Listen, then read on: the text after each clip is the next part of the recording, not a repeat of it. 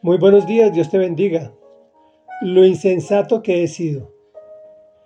Es la primera B de cuatro segmentos en que dividimos el Salmo 69, también escrito por David. Y dice así, Sálvame Dios mío, porque las aguas ya me llegan al cuello. Me estoy hundiendo en un pantano profundo y no tengo a dónde apoyar el pie. Estoy en medio de profundas aguas y me arrastra la corriente. Cansado estoy de pedir ayuda. Tengo reseca la garganta. Mis ojos languidecen esperando la ayuda de mi Dios.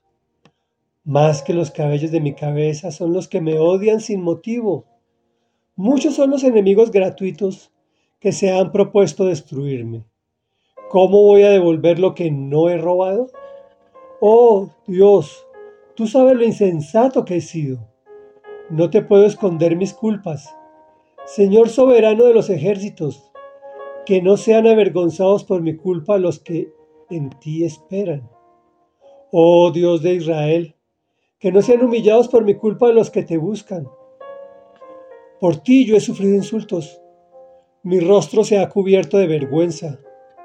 Soy como un extraño para mis hermanos soy un extranjero para los hijos de mi madre. El celo por tu casa me consume. Sobre mí han recaído las burlas de los que te insultan.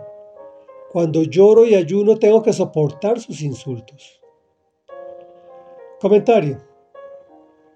Del anterior fragmento del Salmo 69, el cual como ya dijimos tiene 36 versículos de los cuales solo releímos 10, extracté estos siete puntos y vamos a hablar de los cuatro últimos, pues ya hablamos de los tres primeros ayer. Haremos unos sencillos comentarios, pero recordémoslos todos. El primero, el, salmista está pidiendo salvación porque las aguas ya le llegan al cuello.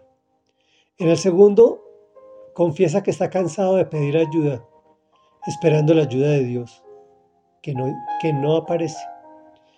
En el tercero, que se ha conseguido muchos enemigos gratuitos. En el cuarto, reconoce que ha sido insensato.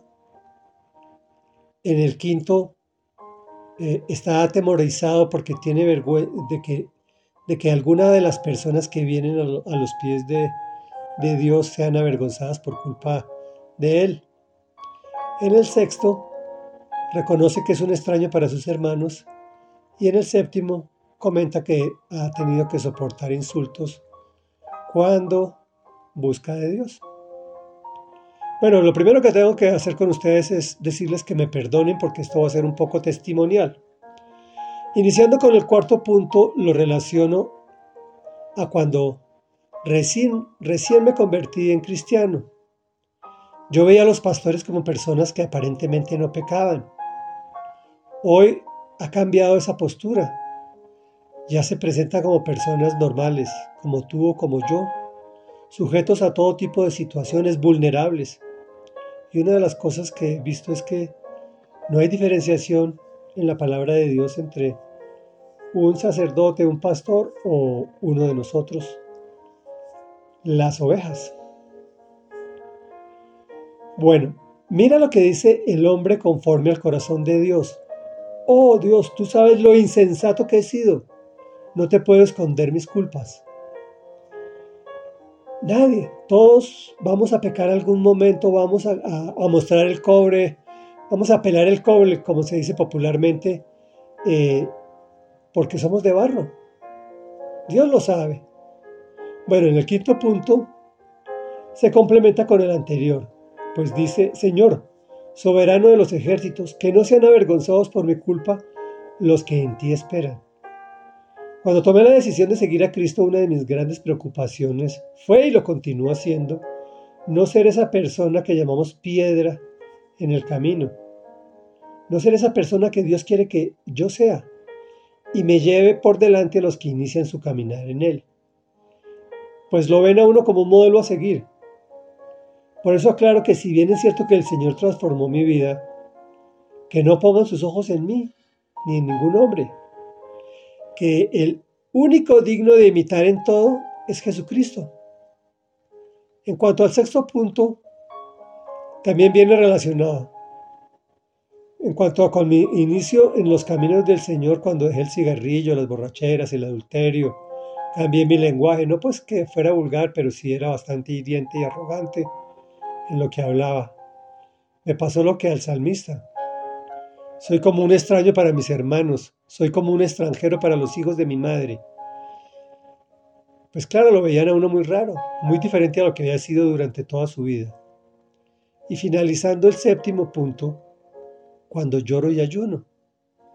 Es decir, cuando les conté que oraba, ayunaba, diezmaba, que hacía vigilias adorando a mi Señor, tuve que soportar sus insultos, pero realmente más que insultos fueron burlas.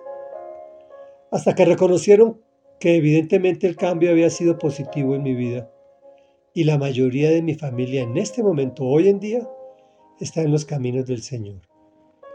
Reflexión. Cuando iniciamos nuestro caminar en la instrucción de Dios, en la lectura de su palabra y en ponerla en práctica, lo más probable es que te insulten o que se burlen de ti mejor, que te conviertas un, un desconocido en tu familia. Pero cuando reconoces tu pecado y la transformación que el Señor ha hecho, en ti y aceptas que el alfarero te moldee, el final es feliz, cambia toda tu bioesfera. Oremos. Amado Rey y Dios, Padre de la Gloria, tenemos que reconocer que hemos pecado y que hemos sido insensatos. Por eso las aguas nos llegan hasta el cuello. Sálvanos, amado Dios pues nos estamos hundiendo en un pantano profundo, en medio de profundas aguas y sentimos que la corriente nos arrastra. Pero nosotros continuamos esperando tu ayuda, Dios, aun cuando te demores sabemos que llegará, pues tú ves que hemos tenido muchos enemigos gratuitos. Tú sabes también, Señor, que hemos sido muy insensatos y que hemos pecado, pues hoy venimos ante ti, soberano Señor, Rey de los ejércitos, a pedirte que no seamos avergonzados de que avergoncemos a nadie por nuestra culpa, a los que en ti esperan. Señor, tú has visto que hemos sido extraños para nuestros seres queridos, para nuestros hermanos, para nuestras familias, que se han burlado, que nos han insultado cuando buscamos de ti o cuando confesamos que te amamos. Por eso hoy venimos a ti, Señor, reconociendo que sabemos que ese final es maravilloso. El final contigo es un final de éxito porque el Señor Jesús ya pagó por nosotros y nos ha abierto el camino hacia la vida eterna y hacia el éxito total. Te damos gracias en su nombre. Amén y amén.